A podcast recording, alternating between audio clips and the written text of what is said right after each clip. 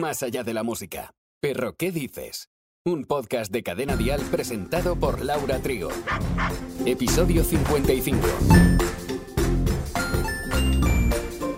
Puede que alguna vez nos haya venido a la cabeza la pregunta de cómo nuestra perra pasa el ciclo menstrual. Y es que si el de las mujeres es un mundo, el de las perras también. Y hoy te lo vamos a contar en Perro, ¿qué dices?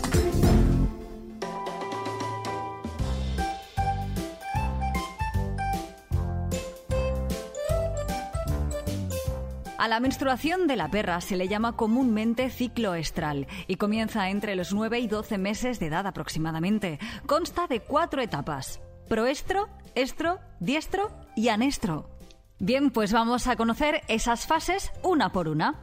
El proestro dura alrededor de 9 días, pero varía entre 3 y 27, en los cuales se produce el crecimiento folicular en los ovarios. La vulva aumenta su tamaño y puede haber descarga sanguinolenta.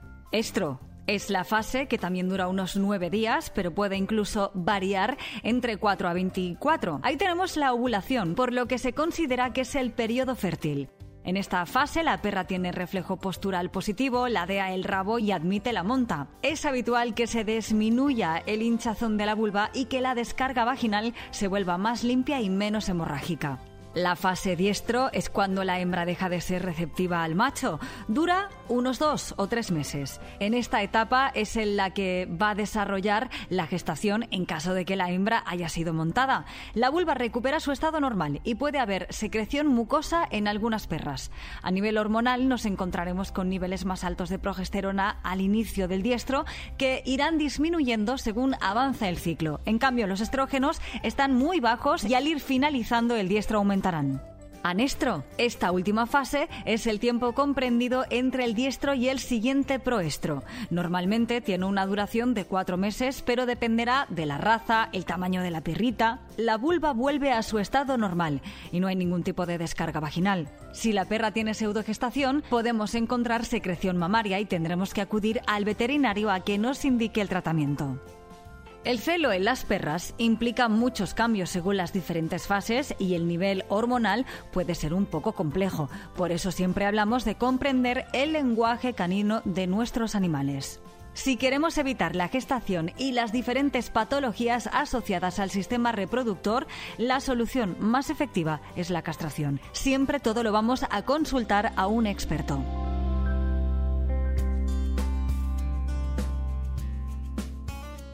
Tienen la menopausia? Así como tal, no existe. De hecho, lo natural en las perras es que continúen su ciclo toda la vida. A la pregunta de que si una perra de edad avanzada puede llegar a quedar embarazada, la respuesta es sí. Aún y así, hemos de decir que a partir de los 5 años aproximadamente se produce una disminución del índice de concepción y siendo más frecuentes los abortos y las malformaciones congénitas. Por ello, aunque la gestación sea posible, es menos probable.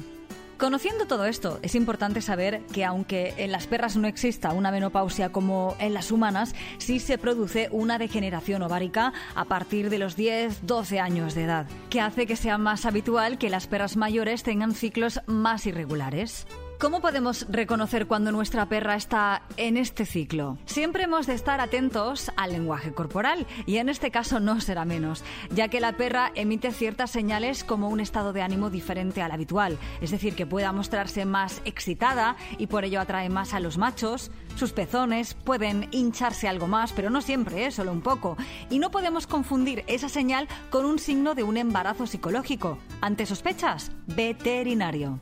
Otra señal será el repentino interés en los machos. Ellos huelen ese cambio de hormonas antes de que atraviesen la etapa de celo. Como ya hemos comentado anteriormente, veremos que la vulva está algo más hinchada de lo habitual. Pero ojo, porque no es así con todas las perras, algunas más que otras. Apenas en algunas incluso se les hincha, en cambio en otras puede que sea bastante visible.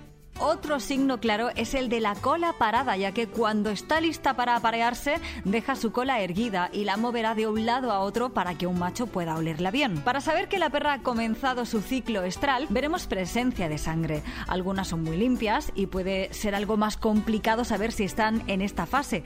Otras resultará mucho más fácil. Perro, ¿qué dices? Un podcast de cadena dial.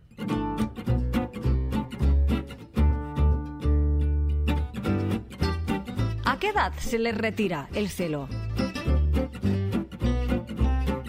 Como ya hemos dicho, las perras no se ven afectadas por la menopausia, sino que tienen la capacidad de ciclar durante toda su vida.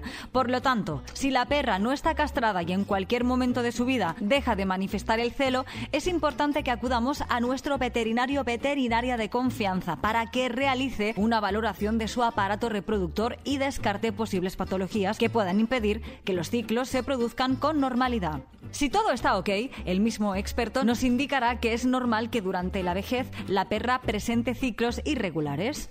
¿Hasta cuándo se puede quedar embarazada una perra? Pues sí, casi toda la vida. Vale que con el paso de los años disminuye la posibilidad, pero no es imposible dado que puede ocurrir en cualquier ciclo. ¿Cómo saber en qué momento puede quedar embarazada? Recordemos que el sangrado de las perras se produce durante la fase proestro. En esta fase aún no ha tenido lugar la ovulación, por lo que las perras no son fértiles y las probabilidades de embarazo son casi nulas. Sin embargo, una vez que comienza la fase de estro, las hembras empiezan a estar receptivas y fértiles y admiten la monta. Por ello, no se puede descartar la posibilidad de embarazo en las perras con una descarga sanguinolenta, puesto que puede que se encuentren durante un periodo fértil.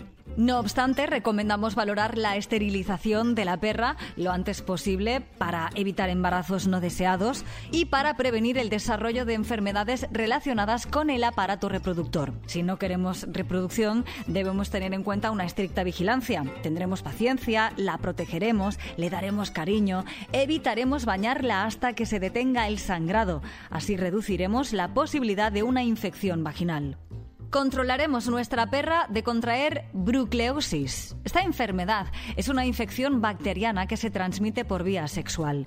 Puede causar el aborto de las crías y la infertilidad en ambos sexos.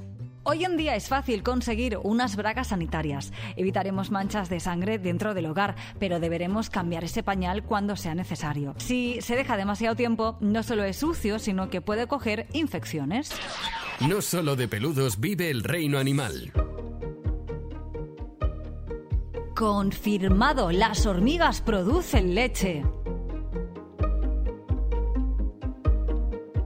Las pupas de las hormigas, a menudo ignoradas, prestan un servicio crucial a la colonia. Sus cuerpos en desarrollo producen una sustancia similar a la de la leche que proporciona importantes nutrientes al resto de la colonia. Y no solo en una especie, sino en al menos una especie de cada una de las cinco principales subfamilias de hormigas. Este descubrimiento tan amplio sugiere que las excreciones lechosas pueden ser comunes en muchas más especies de hormigas y puede haberse originado en una etapa temprana de la evolución de todas las hormigas.